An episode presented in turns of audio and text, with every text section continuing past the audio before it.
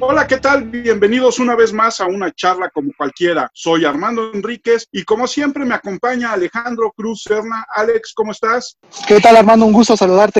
Y Fernando Mendoza, ¿cómo estás? Muy bien, profe, un placer como siempre, ya sabe estar aquí con ustedes. Y en esta ocasión nos acompaña un queridísimo amigo mío, un extraordinario fotógrafo, Rubén Camarillo. Rubén, ¿cómo estás? Muy bien, muchísimas gracias. Los he escuchado desde el primero que me compartiste, Armando. Yo dije, señores, me tienen que invitar porque esa, esas charlas son muy picantes. Se antojan con un cigarro y un buen tinto. Exactamente, pero en tiempos de en tiempos de COVID se hacen desde el teléfono de cada uno, desde la computadora. Ya sé, eso es lo malo. De verdad, un gustazo y un, un honor estar con ustedes el día de hoy. Qué bueno, Rubén, cuéntanos cómo llegaste a la fotografía. Uy, mira, sí me voy a tener que aventar como 37 años para atrás, no menos, como 30. Sí les puedo decir que desde que yo recuerdo, de toda mi vida ha habido cámaras en la casa porque mi papá es fotógrafo por afición y por gusto. Él no, no se dedica propiamente a la foto, se dedica más al diseño y así. Pero desde que yo me acuerdo siempre ha habido cámaras de fotografía y creo que por ahí hubo algunas de 8 milímetros en la casa. Entonces, pues siempre estuvo como que ese contacto todo el tiempo, aunque debo decir que yo no iba a ser fotógrafo, mi idea era ser artista plástico. Mi camino me llevó a, a tener las cámaras en las manos y bueno, hoy no las suelto ni de chiste, ¿no? ¿Cuál fue tu primera experiencia como fotógrafo? Híjole, la primera experiencia como fotógrafo sí me avergüenza un poco contarla, porque son las peores fotos que he tomado y voy a decir por qué son las peores, no porque estén movidas, simplemente no salieron. Okay. Fue... sí, sí, eh, ya como fotógrafo, ya más en forma, de las 40 mil despedidas que hizo Tijuana, ¿no? En, en, distintos museos y galerías, hubo uno en la ciudad, en el Museo de la Ciudad de México, y pues uno como chamaco entró, dijo, sí, sí, yo tomo las fotos, no, no te preocupes. Y ahí voy yo con mi cámara reflex, recuerdo una P30 de Pentax. El lugar era bastante oscuro, tiré, les puedo decir que tres rollos de 35 milímetros, de los cuales me salió la primera porque era la fachada, y del concierto no tengo registro de nada, pero absolutamente de nada tengo registro de eso. Entonces... es algo un poco tanto vergonzoso contar esa historia. Bueno, pero el concierto, ¿no? Sí, no, el concierto lo disfruté, no lo puedo negar, pero pues no hay registro del material. ¿Y tu formación dónde la hiciste? Mira, mi formación fue muy empírica. Mi papá tuvo tanto la culpa, repito, siempre hubo cámaras y era como, pues esa cosquillita que tienes como niño de, a ver, yo le quiero apretar, yo quiero tomar la foto, yo quiero ver qué se siente cargar una cámara. Por basadas del destino, mi mamá es profesora de, de y curiosamente solo hay uno en el país que da fotografía. Yo caí ahí y eso fue mi primer contacto real con una impresora, con papel, con químicos, con un cuarto oscuro, con latas de revelado. Ese fue mi primer contacto. Entonces, yo puedo decir que ahí fue mi, mis primeros pasos y ya después tuve la oportunidad de hacer algunas colaboraciones, sobre todo con revistas extranjeras. Curiosamente, mi trabajo se conoce poco en México por lo mismo. ¿Con qué revistas? Había una, era un fanzine italiano. Por donde yo vivía, que era el Metro Revolución, había una italiana que, que, era la corresponsal de ese fanzine que se llamaba El Colibrí. Entonces vio de mis primeras fotos ya bien tomadas, saliendo todo el rollo completito, sin ninguna bronca de que no saliera nada. Este, mandó material al director de este fanzine, que después se convirtió en una revista, y le encantó el material que yo tenía. Yo hacía mucho, mi formación fue muy fotodocumental y street photo y andar pisando calle y estar obturando y molestando a la gente. Y les gustó ese tipo de fotografía y empecé a colaborar con ellos por ese lado. Fueron de mis primeros trabajos pagados, pero repito, curiosamente de lo que yo hago, muy poco se conoce en mi país. En México es muy poco lo que se conoce. Hasta hoy día que, bueno, tengo el gusto y el placer de trabajar en el Heraldo de México y ya tengo publicaciones y estoy más activo aquí en México. ¿Cuántas exposiciones, Rubén? Exposiciones colectivas, tres. En 2011 monté mi primera retrospectiva de 10 años de trabajo y este año, gracias a la bendita pandemia, pues ya no se pudo hacer, pero iba a ser justo en estas fechas. Estábamos por cerrar el lugar y pues nos cantaron cuarentena y ya todo se, se movió eh, junto con la exposición, que además fue un trabajo de dos años y la verdad puedo decir que fue un trabajo experimental para mí porque yo no hago retrato. O yo no hacía retrato y me enfoqué mucho en, dije, bueno, me voy a poner el, reto de hacer retrato, de acercarme a la gente. Digo, Armando me conoce y también, soy medio tímido al acercarme a la gente, primer contacto, primero como los perros, mido, vuelo el terreno y veo qué va a pasar. Y me costó mucho trabajo hacer este, este material para esta exposición, pero creo que se logró algo muy padre en cuanto a retratos y descubrí algo eh, por uno de mis mentores. Él me dijo, güey, retratistas hay muchos, pero gente que haga pies y manos son pocos y a ti te quedan muy bien. Entonces, realmente yo iba por rostros y acabó siendo ahí una mezcla de rostros, pies y manos que recorrí Ciudad de México, Oaxaca, Querétaro, Michoacán y todos los rostros, pies y manos interesantes que me, este, iban cruzando en el camino están capturados justo para esta exposición. Parte de la exposición se va a calle, se va a pegar en formato street art y se va a hacer un documental de todo este, de toda esta labor desde la impresión, el retoque, el pegado en calle. Sobre todo a mí me interesa ver como artista o como fotógrafo, ver la reacción de la gente que un, un día antes no tienes nada fuera de, o enfrente de la pared de tu casa y a la mañana siguiente hay una foto de 60 por 90 pegada de una señora que vive en la Sierra de Oaxaca. Nos interesa ver mucho esa reacción y conocer la reacción de la gente a primera vista, qué es lo que le, le transmite la fotografía. También tienes un trabajo de fotografía en cine y en video. Sí, mira, ya llevo como director de foto, llevo 10 años y operando cámara llevo 15 años. Dentro de la fotografía ya este año cumplí 20 dentro de la fotografía fija. Y por un muy buen amigo que curiosamente fue uno de mis aprendices en foto fija, él ya estaba incursionando en el cine y él me dijo, vente, así como de cuates, vente, vamos por una chela. Bueno, él me dijo, vente, vamos a hacer un corto. Y ahí empecé mis primeros pasos en el cine, eh, curiosamente de continuista. Entonces me decían, director y el fotógrafo, güey, tus fotos están padrísimas, no me sirven para la continuidad porque no me muestran realmente lo que yo necesito, pero son muy buenas las voy a usar del póster. Y yo, ok, pues úsalas para el póster, ¿no? Si no sirven para la continuidad, para algo servirán. Y fueron mis primeros pasos en el cine, este corto, fue un cine minuto, que realmente fue muy desastroso porque se cayó una lámpara, echamos a perder una pantalla, una plasma al pasarle el exposímetro, tontamente lo hicimos. Pues hoy es una pantalla muy linda en arcoiris porque barrimos todo el plasma, ya no sirve. Pero fue de mis primeros cortos y después de ese vino uno con Tony Macías, él fue el director, que se llamó Espías en la Ciudad. Y ahí sí ya fue un circo completo, circo de tres pistas con diseño de arte, diseño de música, vestuario. De protagonista estuvo Enocle Año, eh, Cristina Michaus, José Cefami, a los cuales les mando un enorme saludo porque fueron de los primeros que confiaron en mí y realmente yo ahí iba haciendo foto fija, ni siquiera iba operando la cámara de cine, me la acercaba así como con miedo. Y ese corto se fue al Festival de Guadalajara, creo que tuvo por ahí sus nominaciones y tuvo varias selecciones oficiales en distintos festivales. Y era un corto que te transportaba porque estaba basado en los años 40. Entonces sí era como llegar a las 5 de la mañana al set en el año 2000, 2005 y entrar a la casa y eran los 40 totalmente pues sí, fue, fue de los ganchos que dije, yo quiero hacer cine, yo me quiero dedicar a hacer este tipo de cosas, a hacer historias y a transportar a la gente a otra época, a otro tiempo, a, a otro espacio. Entonces, pues de ahí, de ahí vino todo el gusanito por el cine. Y luego tienes un corto padrísimo que se fue a Venecia, ¿no? Sí, mira, ese hubo uno antes. Gerardo Lisiaga me invitó a, a fotografiar eh, una saga, bueno, iba a ser una saga de, medallas olímpicas. Hicimos ese primero como primer trabajo juntos, hicimos muy buen clic y después él, siendo una persona muy socialmente consciente y responsable, hace un cortometraje sobre el pueblo donde él vive, sobre su comunidad, sobre el lugar donde él nació y creo que ahí morirá porque lo ama, este lo yucan. Y hacemos Héroes de Barro sin el apoyo de nadie. La idea era que fuera un documental y acabó siendo un corto. Entonces, ahí fue uno de los tantos homenajes que yo he hecho a fotógrafos que, que admiro y reconozco y les he aprendido.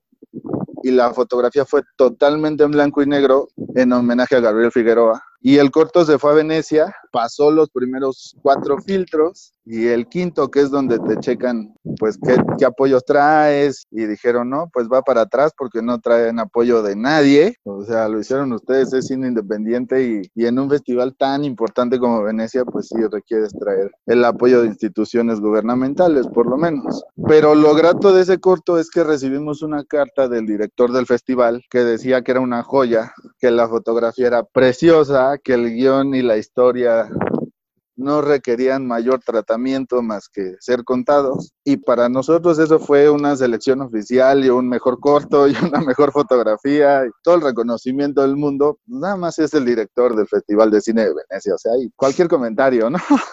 Y de ese corto, eh, bueno, por medio de Gerardo Lisiaga, que él me lo transmitió, Alfonso Arau, muy amigo de Gerardo Lisiaga, vio el corto y le dijo, güey, yo quiero a tu fotógrafo. Le dijo, pues tú trabajaste con el chivo. Dice, sí, pero está increíble la foto. Entonces, haber llegado a Venecia, recibir un comentario así sobre mi trabajo en lo personal para mí fue como, ganamos, nos llevamos todos los festivales del mundo, no llegamos a, a, a, Venecia como tal, llegamos nada más a las manos del director y nos echó para atrás, pero para mí es uno de los cortos que, que le tengo mucho, mucho cariño. Es un gran corto. Sí, tú tuviste el gusto de verlo sí. y, y recibir el comentario ahí tajante de frente fue también, wow, o sea, creo que es donde dices, ok, traía yo tres pesos, creo que hice bien mi estudio en cuanto a la cámara con la que filmé, eh, hice muy bien la, la, elección de lentes con los que filmé, entonces, para, la verdad, para haber sido una producción independiente y no haber traído un circo completo, creo que quedó muy bien. Sí, es una belleza.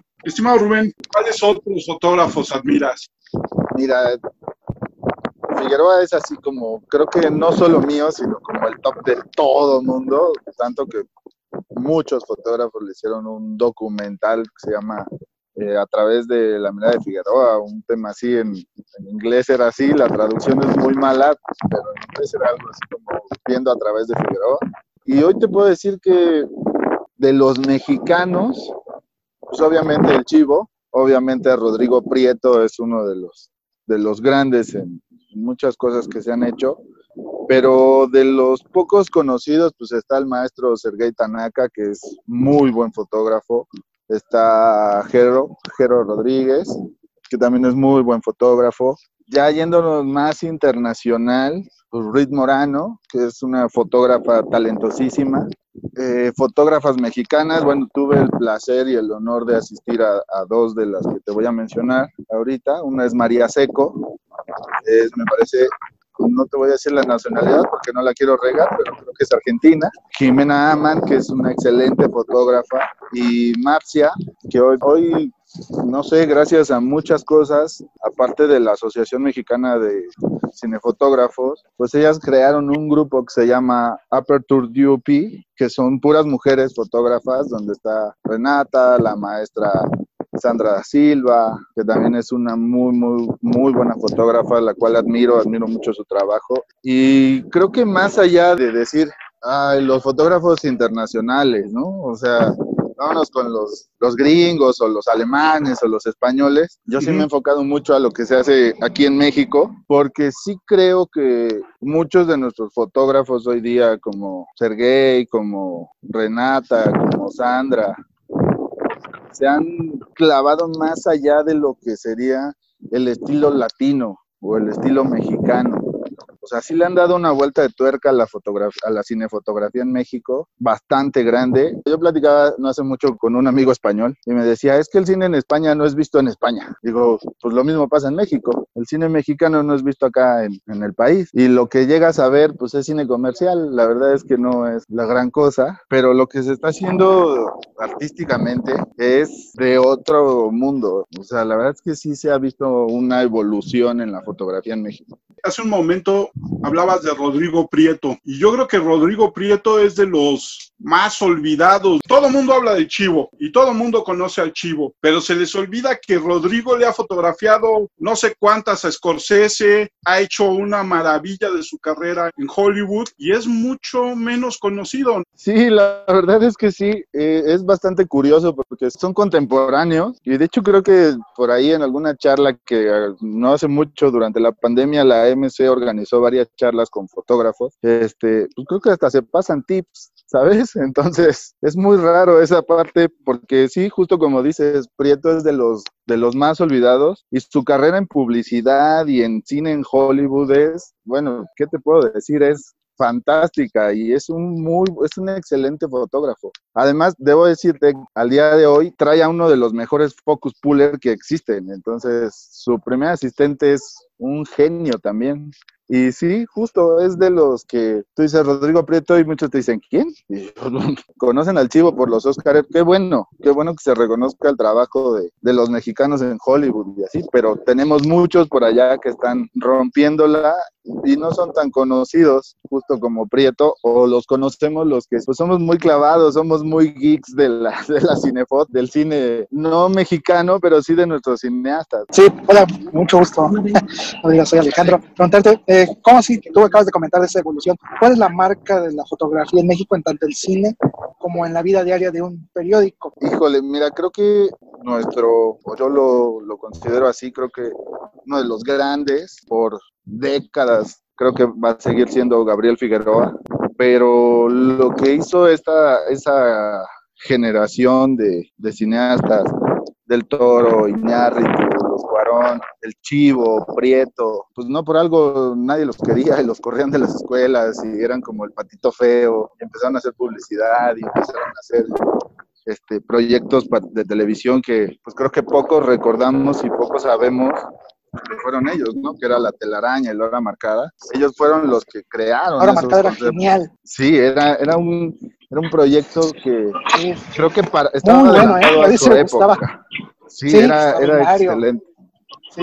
Y ahí podías ver pues creo que ahí puedes ver lo que es este nuevo cine mexicano, estas nuevas tendencias en cuanto a iluminar, en cuanto a fotografiar, en cuanto a encuadres, a jugar con la geometría. Y de ahí, bueno, vino una evolución y ahí no solo eso, vino un boom, creo, porque muchos dijimos, repito, yo quería ser artista plástico y de repente fue, yo quiero ser fotógrafo. Y de ahí te puedo decir que muchos generacionales se fue de, quiero ser comunicólogo. ¿Por qué? Pues es que ve lo que está haciendo Cuarón, ve lo que están haciendo, ve lo que está haciendo el Chivo. Pues sí, creo que, creo que sí hay un antes y un después, y ellos fueron los que pusieron la primera piedra después de Gabriel Figueroa para decir, ok, ahora hagamos las cosas de esta manera, juguemos con la luz distinto, juguemos con los encuadres y la geometría, seamos más observadores y sobre todo, algo que me dijeron alguna vez, la luz natural en México es de las más difíciles de trabajar y ellos lo lograron, o sea, ellos han marcado ese antes y ese después en cuanto al trabajo de luz natural. Pero yo creo que ahí estás olvidando a una generación intermedia que incluye de alguna u otra manera al mismo hijo de Gabriel Figueroa, pero que sí tiene a fotógrafos como Tony Kuhn,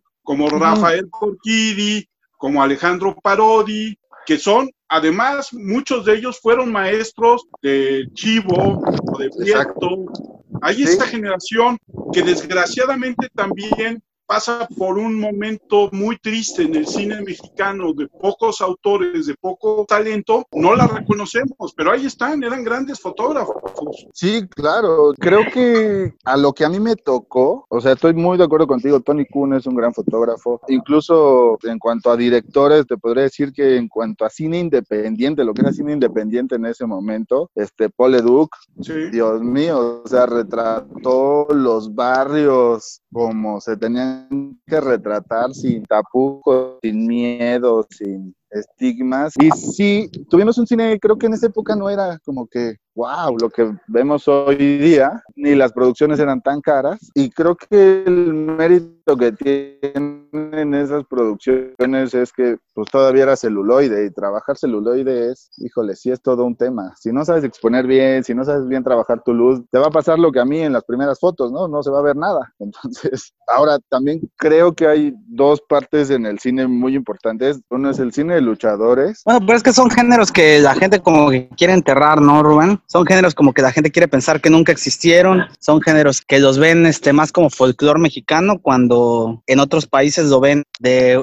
de una manera muy diferente, ¿no? O sea, tú lo ves en Europa y en Europa se han hecho varios homenajes al cine de luchadores, incluso hay varios cortos por ahí con las mismas fallas de continuidad y las mismas fallas en la luz y así, tal cual, copias exactas porque está considerado como cine de culto. Sin embargo, creo que aquí en México nos falta todavía reconocer esa parte de, pues es nuestro cine y está ahí y vive. No lo queremos reconocer, bueno, pues ya es otra cosa, ¿no? Digo, es muy a título personal. Yo, si puedo, todavía veo por ahí alguna del Santo, porque lucha libre me encanta. Y el cine de ficheras, si más allá de la historia, que puede ser muy burda, que puede ser de, ay, pues siempre lo mismo y acaban pleitos, padrotes y prostitutas y tal, la, la, la fotografía es... Y Chicoche y Exactamente. Pero la fotografía como tal tiene un tratamiento muy de cine negro, negros muy enterrados, tonos muy abajo, muchos contrastes. Pues creo que más allá de la historia burda que nos puede regalar el cine de ficheras, porque si ves una, viste toda, realmente en cuanto a historia.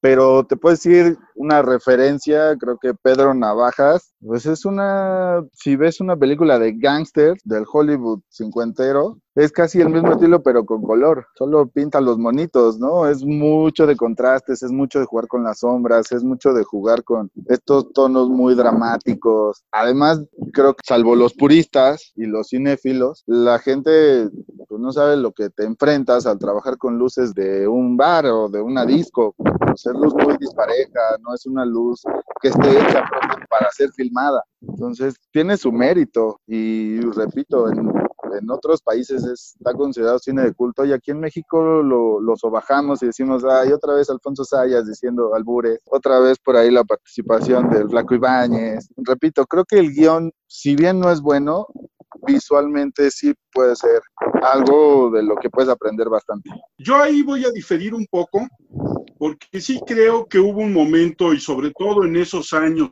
finales de los 60, donde hubo una crisis en el cine, sobre todo en el cine comercial mexicano, que siempre ha tenido problemas, pero en esa época más, porque como los sindicatos eran un lugar cerrado, nadie entraba a los sindicatos de cine y los fotógrafos, los técnicos se fueron haciendo viejos y no quisieron aprender y no quisieron dejar entrar a la nueva sangre. Los que mencionábamos antes, Corkidi, Boone, trabajaron al lado de estos dinosaurios del del cine que acabaron con el cine nacional durante una época. Yo sí creo que hay un momento en que el cine nacional se muere o agoniza con malos guionistas, malos fotógrafos, malos directores. Muchos de ellos ni siquiera estaban destinados a la industria cinematográfica, sino que heredaron los puestos de sus padres, de sus tíos, de sus abuelos. Y entonces esa magia y esa calidad que tenía el cine en los 40, en los 50, en los 30, llegados los 70 y los 80, se vuelve un horror. Sí, sí, sí, estoy totalmente de acuerdo. O sea, ejemplo claro, Vacaciones del Terror, dices, qué bodrio de... Esa es muy buena, ¿eh?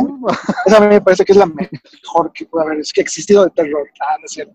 Ah, sí, Desgraciadamente, pasa- no, son muy lo mismo- malas, son muy malas. pasa lo mismo que con la tele. Llegan a ser tan malas que se vuelven de culto, que llegan a ser buenísimas. claro, Pero sí, estoy de acuerdo eso- contigo, Armando. Totalmente de Sí. acuerdo. Tuvimos una, una, un hoyo negro en la cinematografía de terror. Y bien que mal también propiciada por Televisa, porque Televisa, o sea, Estudios Churubusco y luego Televisa tenían el acuerdo, ellas las producían, y Sí. con sus mismos actores y eran malísimas. Eh, bueno, pues están la- todas las películas de Luis Miguel. más, más que Televisa, Televisa todavía no pintaba tanto y tenía luego su propia productora. No, era un problema de sindicatos, era un, era, sí, era sí. un problema del STPR y del STIR que hicieron pedazos. Un poco pasa con la televisión y un poco pasa con el radio. Esta, esta rigidez de los sindicatos, esta forma muy mexicana de hacer que un grupo que debería defender los intereses de los trabajadores se vuelvan una especie de dictadura o de imperio, pues acabó con el cine en México muchos años. Sí, sí, sí, totalmente de acuerdo. Creo que cuando se empezó a ver otra vez cine de calidad, ya lo traía y de repente por ahí aparece y dices televisión y dices, no es posible que hayan hecho esas cosas. Fue con este, esta ola del nuevo cine mexicano, como que se empezó a levantar otra vez y entre el estilo y afloje auge, pues tenemos buenas cintas como Cilantro y Perejil y Solo con tu pareja y cosas así que retomaban poquito la calidad y que ya venía impulsando las nuevas generaciones, pero aún así creo que fue un cine que se estancó y se clavaron mucho en el tema social y se clavaron mucho en el tema de pareja y se clavaron mucho con los mismos actores de siempre. Citando un poco el tráiler del Santos, de esta película de, de Trino, pues llegaron todos los Michir, ¿no? Y fue como, wow, espérense, no, no, no los avienten en bola. Sin embargo, hicieron muy buen cine, o sea, yo recuerdo una, una en específico que yo pedí de esos fines de semana de ir con la familia, con mi papá y con mis hermanos al cine, yo dije, yo quiero ver Crónica de un desayuno. Mi papá dijo, ok, damos Crónica de un desayuno, porque cinéfilo. Y mis hermanos dijeron, qué bodrio de película, pero es una obra de arte. Es una película en tono de pieza. Pero poca gente lo aprecia. y vuelvo a lo mismo, ¿cuántas veces no vemos a Jiménez Cacho una película tras otra, tras otra, y decías, ok, sí, es muy bueno, es el maestro Daniel Jiménez Cacho, pero ya estuvo, pónganme a otro. Pero ese es un mal cine mexicano, ¿no? ¿Es un qué? ¿Cuánto tiempo, cuánto tiempo vimos a Pedro Infante? ¿Cuánto tiempo vimos a Sara García? Pedro Mendaris. Sara García creo que tenía treinta y tantos años y ya era la abuelita del cine mexicano. Ajá, creo que hay por ahí una anécdota de que se tiró los dientes. Hay esta leyenda negra de que se tiró los dientes, ¿no? Exacto, sí, sí, sí, yo me sabía esa, que se había tirado los dientes para ser la abuelita de México a los treinta y tantos años. ¿Sí? Además de que se cuenta no lo sé, que tenía otras preferencias sexuales, no me consta. Sí, no, bueno, creo que a ninguno nos consta, pero sí se rumora eso.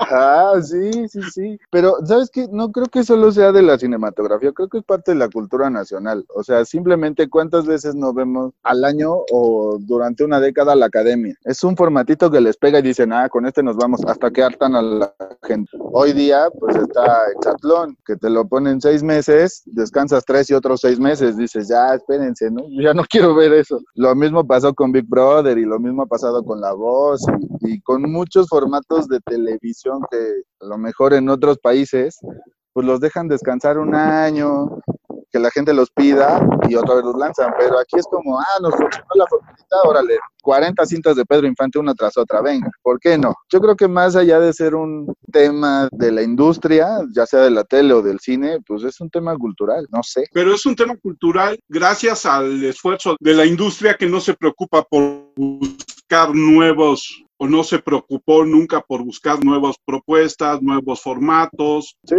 de acuerdo con eso. Tú lo debes de, de, saber mejor que yo, Armando. El señor Tigre una vez fue el que dijo, ¿no? Si el pueblo quiere mierda, mierda les voy a dar. Televisión para los jodidos, ¿no? Exactamente. Gusta más mi frase que la tuya.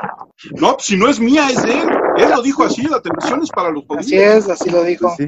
Y hablando de estos formatos y de cosas que luego no sé qué tan aceptadas sean, pero hay en México, en esta tradición cultural y en esta forma de ver las cosas, hay un amor, y yo digo que hoy en día pues, es mundial, pero hay una gran atracción por la nota roja. Sí. Y yo sé que tú en algún momento cuando empezabas, te tocó estar fotografiando imágenes para la nota roja.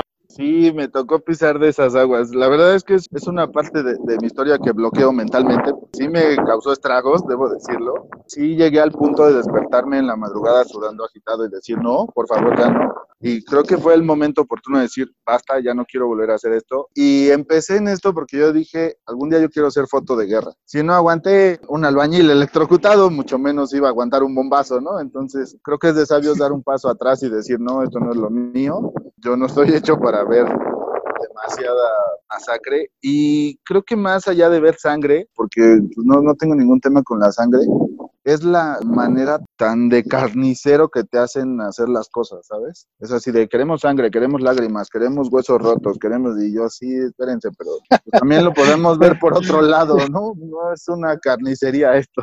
No es el rastro. Yo lo entiendo perfectamente. O sea, ¿cómo dices hasta aquí puede ser hasta estético Ajá. y tener fotógrafos como Metinides? Uy, sí. O Sí. ya me volví el horror y el morbo. Creo que la línea es muy, muy, muy delgada. Lo que hace el maestro Metinides, lo que hacía el maestro Metinides, a la fecha, hasta donde yo sé, sigue haciendo fotos, pero la línea es tan delgada que no sabes en qué momento ya la cruzaste. Y lo que hacía Metinides inconscientemente, porque en su documental él lo dice, pues es que yo veía, me gustaba el cuadro y lo obturaba, pero tú, tú analizas sus fotos, las estudias y todo.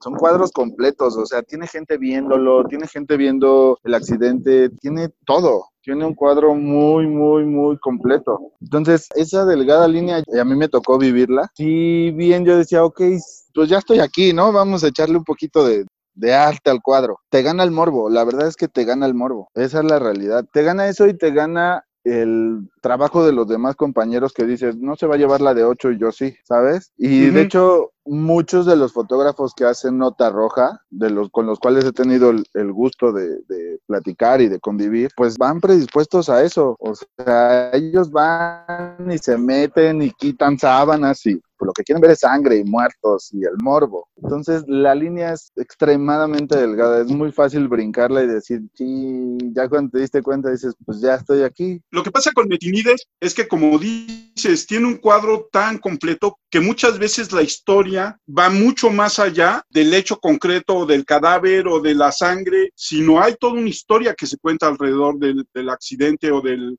asesinato. Sí, sí, sí, totalmente. Totalmente. Yo puedo re- recordar ahorita una de las fotos de Metinides, si no mal recuerdo, es un choque de un tranvía con un carro y la calle está llena de gente. La mitad de la gente está viendo justo el accidente y la otra mitad está viendo alrededor como qué está pasando y como tres, cuatro despistados viendo al maestro Metinides arriba de un camión tomando su foto. O sea, es una historia, esa historia se cuenta sola, solita, no necesitas más. Además de que está llena de edificios y geometría y arquitectura, que, que la arquitectura de la Ciudad de México es bellísima, pero son Tú cuadros... haces mucha fotografía de arquitectura. Me encanta, mira, curiosamente, yo no sé por qué no soy arquitecto, porque, bueno, sí sé, porque no me gustan las matemáticas, la verdad.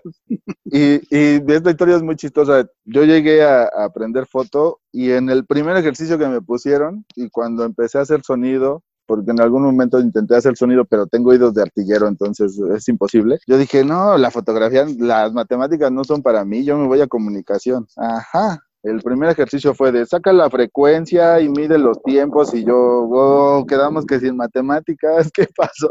Pero lo- si sabes apreciar líneas y si sabes apreciar el juego de sombras o de luces que te da la luz, hoy lo entiendo porque platicando con varios arquitectos, visualmente ellos piensan lo mismo, o sea, piensan como fotógrafos al final del día, también piensan en cómo le va a pegar la luz a la fachada del edificio que voy a construir, cómo le va a pegar la luz y cómo va a generar las líneas en la geometría y cómo va a poder jugar. Entonces es algo que si no lo sabes apreciar y las veces que he dado talleres o he dado clases o he dado workshops, son de los primeros ejercicios que les pongo. Es, ve esa fachada, si puedes verla todo el día y vas a ver cómo se comporta la luz y cómo te va a dar otro tipo de atmósfera. Entonces, hacer foto de arquitectura, lo poco que he hecho profesionalmente, porque mucho de lo que he hecho ha sido para mí, es complicado, ¿eh? O sea, además es trabajar con ciertos lentes y es estar en el momento indicado y es obturar la cámara de distinto modo y es buscar el ángulo para que se aprecie la obra, porque al final del día sí creo que la arquitectura es una expresión artística. Entonces, si no sabes o si no entiendes la geometría y si no entiendes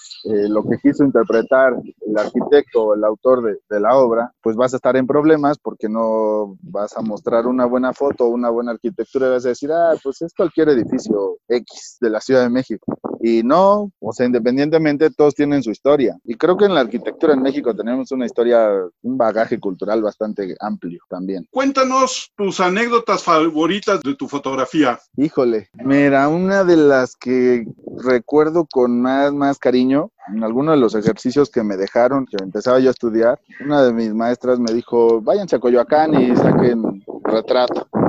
Yo creo que de ahí empezó okay. mi temor, además.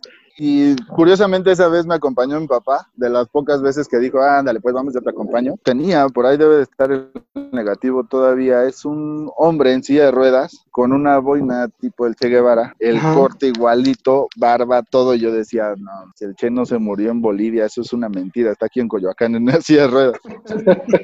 y es una foto que yo recuerdo con mucho, mucho cariño, porque sin decir agua va, me planté delante de él, enfoqué mi cámara, lo encuadré y él puso, la dio la cabeza y sonrió. O sea, no tuve yo que decir nada y él tampoco.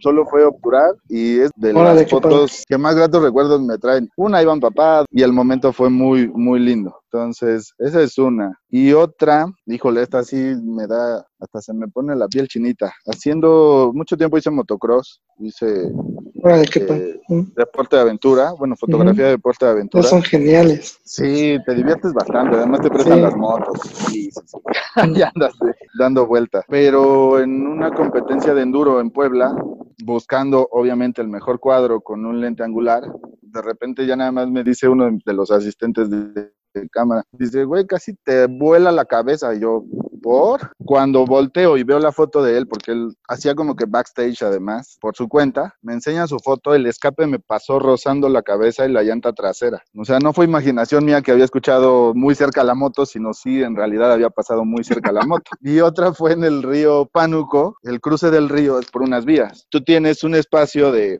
un metro para pararte cuando pasa el tren y quedarte quieto porque donde venga una varilla mal puesta, pues te lleva. Me hinco para tomar la foto y la varilla me pasó rozando igual la cabeza. Yo ni me había dado cuenta. Nada más escuché el grito de los demás compañeros fotógrafos así de no manches. ¿Qué? Yo ya había tomado mi foto. La varilla pasó rozándome el cráneo. La verdad es que también la línea entre el riesgo y una buena foto es, es muy delgado. No, no lo mides. Cuando te gusta, no lo mides. Rubén, preguntarte nada más rápido. ¿Qué piensas ahora de que los celulares traen estas cámaras? Pues no tan sofisticadas como una que trae su lente y toda la onda, pero que a la vez, si la sabes utilizar, logras grandes fotos y hasta concursos han ganado. Eso con el celular. ¿Qué te parece esa evolución, entre comillas? Híjole, sí, traigo un tema casado con los señores que tienen Instagram de puro celular. Creo que no yo, nada más. Creo que todos los compañeros que nos dedicamos a la imagen tenemos ahí un problema con ellos.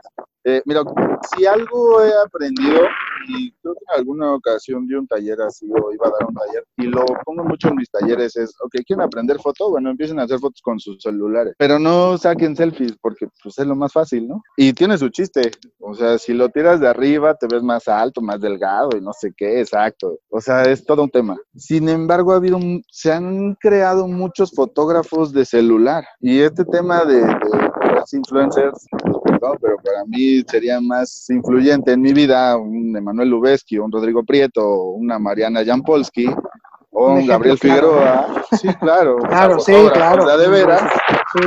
De por sí es complicado que las marcas te volteen a ver como fotógrafo, en México sobre todo, y que tengamos millones de chavitos o chavos o millennials que se dicen llamar influencers. Yo la verdad es que no sé por qué el término, sí. Pero bueno, haciéndose selfies, qué comen, a dónde van, chalala. Y que las marcas sí los apoyen, para mí ya es, eso ya es un tema que me causa urticaria, ¿sabes?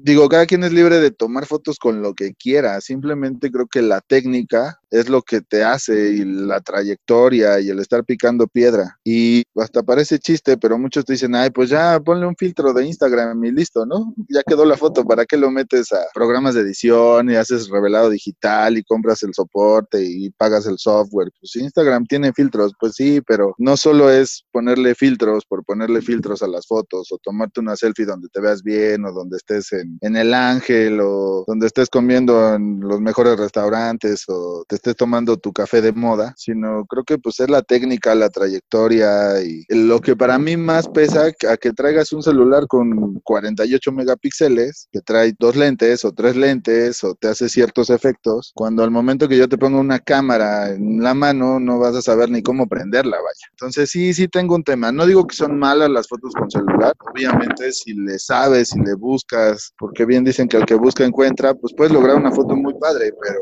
eso no te hace fotógrafo realmente, eso te hace pues, uno más de la modita de los influencers y de andar subiendo sus selfies a las redes sociales. O es también un asunto de documentar, ¿no? Dentro de 100 años no va a haber mejor época o época más documentada a nivel fotografía sin importar la calidad o la estética de las mismas que esta. Sí, por ese lado creo que muchos de los que sí nos dedicamos a esto o muchos de los que tenemos esa inquietud por la imagen, sea cual sea, pues realmente documentamos. Estás en el momento justo sacando tu teléfono y tirándote una foto, ¿no? Cuando no, no siempre vas a cargar la cámara, porque esa es otra cosa de las que me da risa. Muchos dicen, eres fotógrafo, traes tu cámara y yo no, pues tampoco la traigo pegada al cuerpo. O sea, también me gusta descansar de cargar dos kilos en las manos, ¿no? Entonces, pero traigo mi teléfono y me quedan bien bonitas también. Sí, va a ser una de las generaciones más documentadas, con más archivo fotográfico, en eso estoy de acuerdo, pero colgarse de eso para hacerte influencer o reconocido, creo que eso es con lo que yo estoy muy, muy peleado. Pero yo creo que eso sucede a todos niveles. La gente hoy escribe y ya se monta, la gente tuitea y ya se vuelve. Ya se monta. O ya se cree esto.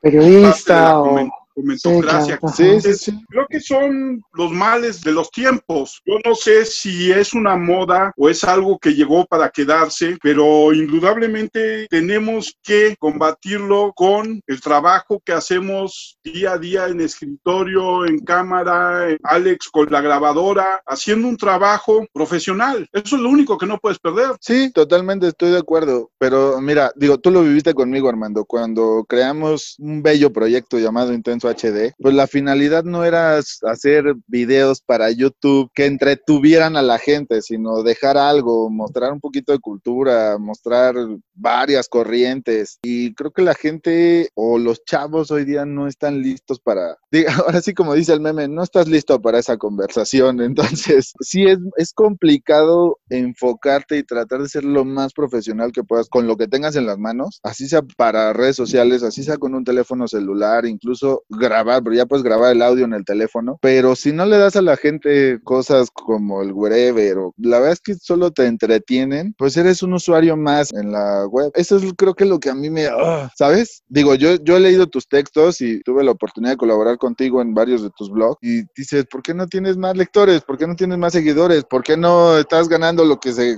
gana el, el wherever por decir cachorros, ¿no? ¿Sí me explico? Creo que la generación o las generaciones que están hoy día o los que están creciendo con el internet, pues es lo que están buscando, contenido te bota de la risa, burlarte de la gente, eh, más allá de buscar algo que te deje. Digo, sí, claro, está Vice, está Cultura Colectiva, están ustedes, está Cinefotógrafo Latinoamericano, o sea, hay mucho contenido en las redes que creo que vale demasiado la pena como para seguir alimentando el bolsillo de esos youtubers que sí fueron un parteaguas y ellos pusieron la tendencia y son modita por eso y se les reconoce esa parte, pero creo que tendrían un reconocimiento más válido si hubieran dejado algo más allá de una frase tonta o memes. Estoy en parte de acuerdo contigo, pero también creo que mm, es muy difícil minimizar o tratar de ignorar o tratar de banalizar algo que llegó para quedarse. La única manera que tenemos para combatirlo es trabajar desde la trinchera que conocemos, como lo hemos hecho siempre, Sí, y sí, sí. Acabar con el hate, acabar con el odio, acabar con la simpleza, con el chiste fácil. Ahora a mí me llama mucho la atención el asunto de tanto podcast de nota roja, de asesinos Sí. seriales. Y bueno, pasa como moda, pero aguas, porque muchos de ellos hacen una apología que es un poco idiota. Sí, claro. Y yo creo que en la medida y en lo que podamos aportar hay que ponerle ese granito para combatir la estupidez. Todos tenemos derecho a hablar y probablemente, como dicen por ahí, si yo no estoy de acuerdo con lo que tú dices, de todas maneras voy a defender ese espacio que tú tienes para que lo digas, porque eso es parte de la democracia. Claro, y es parte de la libertad de expresión, creo yo, pero Exacto, pero eso no implica que yo no haga la lucha por acabar con una cultura de la estupidez que está propagada en todo el mundo. Sí, sí, sí, estoy totalmente de acuerdo. Creo que sí es justo, creo que tenemos el término que he estado buscando por años, es la cultura de la estupidez en la generación de cristal. ¿sabes? Sí, porque además, aguas, ellos pueden decir todo, pero tú no puedes decir nada. Sí, sí, sí, totalmente. Sí, muchas cosas han cambiado. Donde los ataques, porque se te avientan no uno, sino un millón encima. Van en jauría. Sí. Muchas, sí, veces en jauría pagada. Sí, claro. Si algo puedo presumir es Ah. que la gente que me sigue, me sigue porque le gusta lo que ve. O sea, ¿a cuántos no se les ha comprobado que pagan bots, que pagan seguidores? Uh, muchas. Pues yo te puedo decir que hoy día mis 845 seguidores, 46 en Instagram, es gente que está ahí porque le gusta lo que ve. Y llegar a las marcas con esos números, si ha Es sido nada. No tienes Sí, un millón. millón, ajá, exacto. Dice, pues sí, güey, pero no estoy subiendo memes, no estoy subiendo selfies mías, no estoy subiendo lo que me como al día, no estoy subiendo el café de moda o... Ese es mi problema realmente con ellos. Sí, o sea, tú, es como una mercancía, tú que me ofreces y yo que te voy a dar. Así sea, te- llegas- Es que, es que alcanza mucho, así tiene que mucho es ser. eso también. Es creer que los únicos contenidos son publicitarios. Y ese es un error. Sí, claro. Exacto. Y entonces pasa eso. Voy a tomar que estoy tomándome un vodka de tal marca. Voy a tomar que estoy en tal restaurante. Desde Exacto, donde no yo son- lo veo, esos no son contenidos. No, a que la gente le es gusta. Vil mercadotecnia. Sí, Es- mira, volvemos ser, a la his- ah, perdón. Ajá, puede perdón. ser estilo de vida, puede ser lo que tú quieras, pero no me estás dando una crítica de lo que te estás comiendo. No me Siquiera estás dando... un punto de vista de lo que mando. Exactamente. Claro. Y, y algo, algo que sí Sí. quiero puntualizar porque no me quiero echar a tus seguidores encima es, cada quien es libre de ganarse la vida como quiere, Exactamente. pero creo que sí es muy válido para uno como usuario, creo que desde ahí empieza el problema, es que no exigimos contenido de calidad. Exacto. Sí, de repente a lo mejor por pasar el rato y el ocio, le das clic a un video del, del escorpión o del wherever, por pasar el rato, pero a veces yo no los aguanto a más allá de minuto y medio. Pero tampoco es que me estén aportando algo. O sea, yo veo, hay muchos influencercillos o influencers que justo como dice Armando, te toman la foto del café Starbucks y no tienes idea ni de dónde viene ese café que te estás tomando. O sea, no sabes ni siquiera la mezcla o lo que hizo el barista para crear la, la bebida o lo que te vas a comer, no sabes ni cómo se llama el chef, vaya. Pero así pasó también en la Liga Mexicana de Béisbol. Eh, hace poco hicieron el Juego de Estrellas. Invitan a influencers que nunca han publicado nada de béisbol y yo creo no entienden nada, pero Sí. son lo de hoy. Y para, según el público joven, te lo juro, en el estadio Alfredo Harp no había jóvenes solamente, había de todas las Claro. edades. Dime que pelaron el juego, no lo pelaron porque no, no tenían una imagen o no tenían algún referente ahí jugando. Un juego según de famosos. Y hoy quién es famoso y quién es, no es famoso. Famoso Exacto. puede ser la que es la lady, quién sabe qué. Esa sí puede ser una persona famosa. Pero es de controversial porque ya no es famosa. ¿O qué hiciste, no? ¿Qué estupidez hiciste y te vuelves famoso hoy en día? también Exacto. es eso. Entonces, no, Sí. tenemos esa media, ¿no? Claro. sí. Y así Sí, pasa en lo artístico. Y así pasa en la cultura también. Hace mucho Víctor Roura, no sé si te acuerdas de él, Armando, también. Sí. Él decía, es que Jorge Gol, este, Volpi ofrece tanto al gobierno y por eso le dan el apoyo. Y tiene razón, y eso no es cultura. La cultura no es la que se publica, la cultura es la que vivimos a diario. Tepito Arte acá, ¿cuánto tiempo sufrió de eso? De Claro. obras. Víctor Rascón Banda les decía, váyanse a Tepito, ¿ustedes qué hacen aquí? Y, oye, pues es cultura a final de cuentas, es parte de todo, de un todo. Y aportan algo a la sociedad, y aportan esa reflexión, si lo quieres ver así, de muchas Todo- cosas. Sí, sí, sí. No, Mira, sí. justo, Toda esta, toda, me- esa, toda esta sesión de graffiti que hiciste para Intenso HD, pues ya me estoy Ah, eso está genial, eso me parece No, genial. sí. Cultura es todo, arte es todo. La alta cultura y el alto arte son muy específicos Sí, Claro, sí. de acuerdo. y a final del tiempo, valga la redundancia, el tiempo es el filtro. Y lo que sobreviva de aquí a cinco años, a lo mejor no es lo que sobrevive de aquí a 100 años y muchas veces por casualidad o por azar, no es lo que sobrevive dentro de mil años. Entonces, Totalmente yo, yo- yo siempre he sostenido un poco lo que tú decías, mientras tengamos esta ventaja de divertirnos haciendo lo que nos gusta, ya vamos de gane. Sí, sí, totalmente.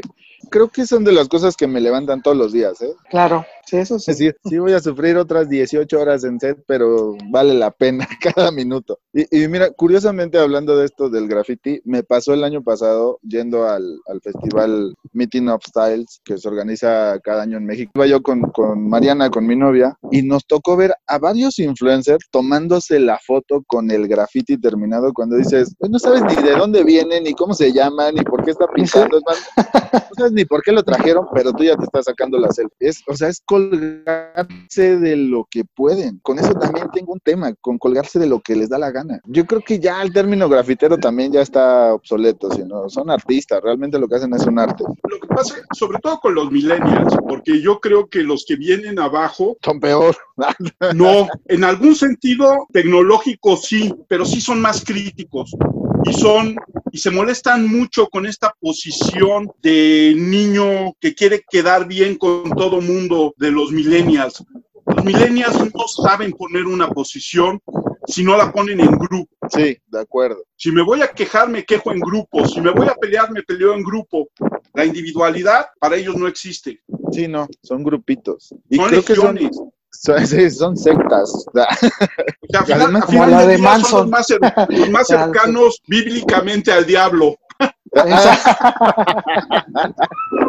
Sí, pero No, ¿sabes tienes qué? razón, que hay- yo creo que hay un rompimiento del. O sea, yo nací en el 92. Vas creciendo y pues ya te llega el nuevo milenio y vas como, como dice Armando, vas viendo cómo la tecnología va avanzando y de una manera apoteósica, ¿no? Vas viendo pisadas gigantes. Pero vas viendo y te vas criticando y dices, oye, pues eso no está padre, eso no. Hoy todo les pasa. Hoy todo es, ah, qué padre, ah, qué chido, ah, qué esto. Y no dice nada. Y dices, ¿cómo? O sea, y ahí es cuando ves los contenidos y dices, no, pues ya con razón. Ya, Digo, es que ya no entendí. exigen. Ya entendí, claro. Exacto. Porque bien que mal todavía te tocó una época donde se hacían buenos contenidos. Hablando de niños, ¿eh? porque hay niñas caricaturas, yo creo que valen la pena. Entonces, Sí. buenos contenidos de niños, buenos contenidos de películas que ves que dices, ah, pues ahora está padre. Pero ya después de ahí, 2006 para acá, una evolución interesante después ya de, de utilizar cosas que ya no, ya no cabían, pues, o sea, ¿no? Y entonces uno de esta generación se critica y dices, oye, ¿cómo puede ser posible que hoy se miente en la madre Exacto. así a diestra y siniestra, cuando a mí tú me exiges que yo no diga, no, el que importado, el que, te, el que traiga el verso en el labio y no sé qué. Pues ve, diga, ahí está. Digo, ve, ¿quiénes son ellos y quiénes somos nosotros? Que conste Sí, que sí. ellos de la nada, ¿eh?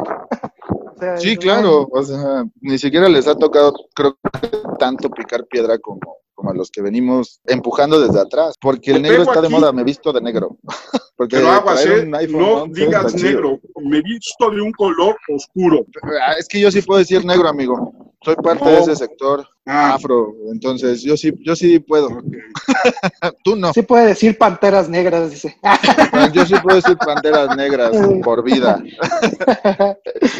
Eso, eso también ha sido, uy, no sabes, el otro día me aventé un- una discusión justo por el tema Molotov, de la portada de dónde jugarán las niñas. Y yo, o sea, curiosamente el tema lo sacó una niña de 17 años, a la cual respeto y quiero mucho porque es parte de la familia. Le dije, ¿te molesta porque sale una pseudonía de secundaria? Porque no es una niña de secundaria, obviamente la que sale en la portada, con las pantaletas en los tobillos. ¿Eso es lo que te molesta? Sí, bueno, ahí te va mi teoría de por qué la portada es esa. En la época que surgió ese disco, que surgió esa banda, literalmente nos estaban, perdón por la por la palabra, nos estaban metiendo la follada de la vida políticamente. El país estaba cruzando una etapa política muy espantosa. No tiene nada que ver con sexualidad, no tiene nada que ver con, con discriminar un cuerpo femenino, no tiene nada que ver con machismo. Es un punto de vista diferente de justo de lo que yo decía, ¿no? De la follada que me estaba pegando.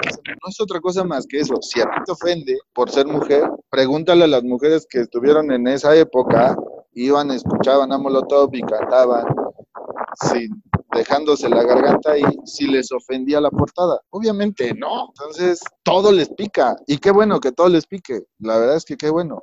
Pero creo que también deben de aprender a decir, esto sí me pica porque sí vale la pena que me pique. No una portada que salió hace 20 años. O sea, no manches. o ¿no? está bien. bajándolo. Esta, esta, esta, esta portada me molesta. Esta portada está bien que todo les pique, pero tiene que aprender dos cosas. Una, a oír al otro. Y Claro. dos, a Exacto. respetar al otro. Claro. Claro.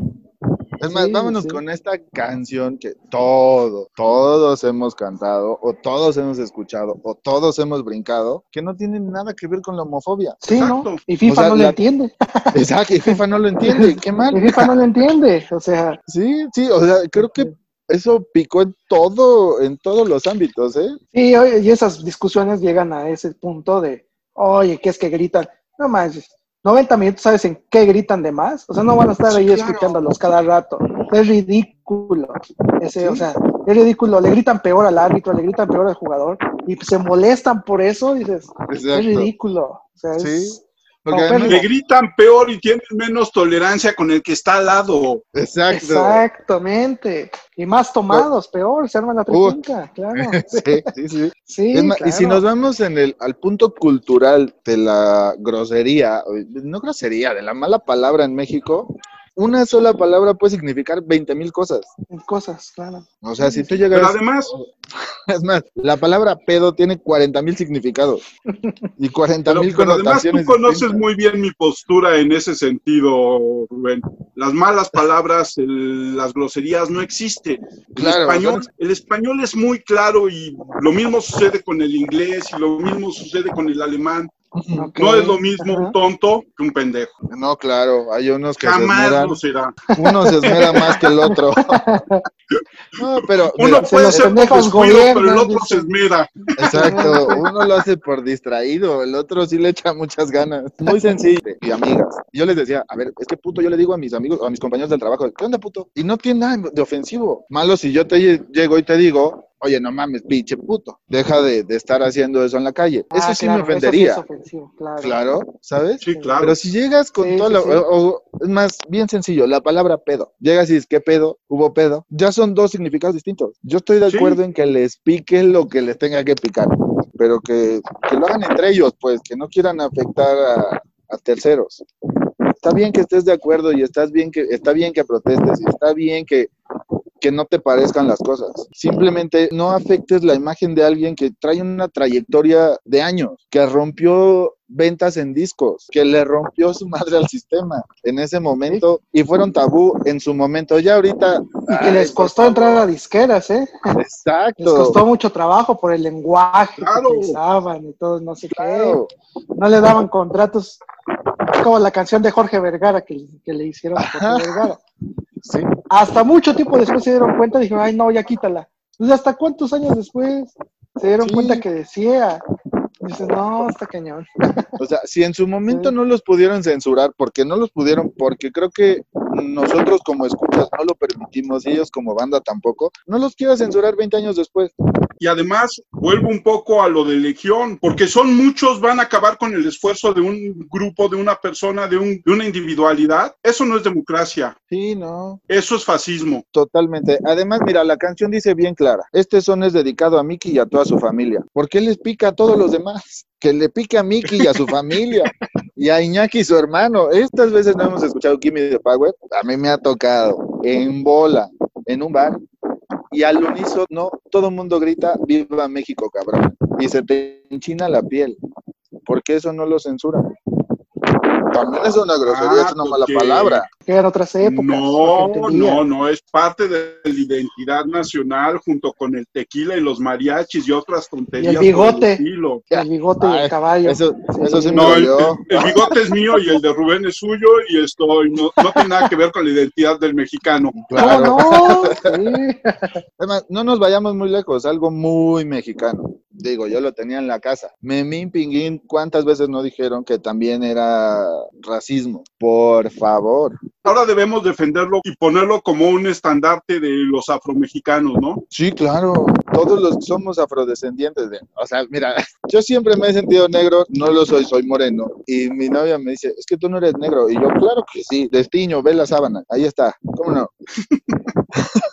Pero creo que el racismo empieza, en verdad, creo que el racismo no empieza en que le digas negro a alguien. Creo que el racismo empieza No. en el momento en que llegas y en tu cabeza está mal que sea negro Exacto. o que En el sea afro. momento en que por el hecho de, de ser diferente física o culturalmente, vale menos que tú. Exacto. Sí, Sí, exacto. ahí ya, ahí empieza el racismo.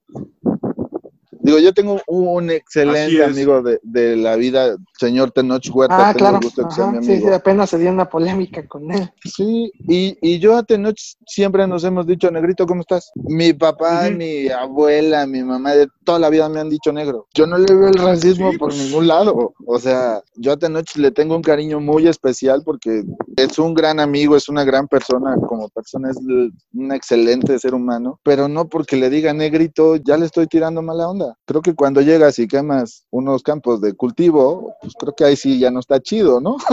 o cuando metes cuatro mil judíos a, la cámara de gas, pues tampoco está tan padre. Pero por decirle, ¿cómo estás, negrito? O mira, en, en la escena rap, tengo muchos amigos en la escena rap y es muy común decirte, niga, ¿dónde está lo malo? O sea, en verdad no le veo lo malo. Pasa lo que decías con el idioma. Depende de cómo use la palabra. Sí, Es el significado ofensivo, no ofensivo que le doy, ¿no? sí, sí, sí, de acuerdo. A ver, Rubén, se nos va a acabar el tiempo y no te vamos a preguntar una pregunta clásica del podcast. Échale. Yo conozco la respuesta. Dios mío. ¿Qué no deporte te gustando. El fútbol americano, de toda la vida. ¿Qué equipo? El único que existe, los vaqueros de Dallas. Pésele a la cabeza de queso que le pese.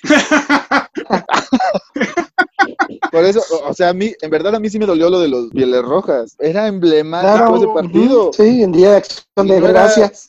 Sí, Exacto, claro. yo no lo veía como ofensivo. O sea, Sí. en esa pelea cultural les hicieron una marca completamente y tienes que hacer otra y pensar. ¿Por qué? Porque no están de acuerdo. Entonces dices, güey. Ahora, ¿con quién se van a pelear mis Y vaqueros? van por, el, y van por uno Sí, de béisbol, Cleve- ¿eh? indios de Cleveland. Ah, también. indios. El de los indios Les de molesta la Cleveland, mascota Sí. porque en la época de que se da el día de acción de gracias y eso, la, ma- la mascota no les gusta y genera violencia, ¿sabes? Es lo mismo de siempre. Entonces ahí los indios de Cleveland pueden desaparecer. Pero, Los ver, indios de Cleveland y el equipo de Washington generan violencia.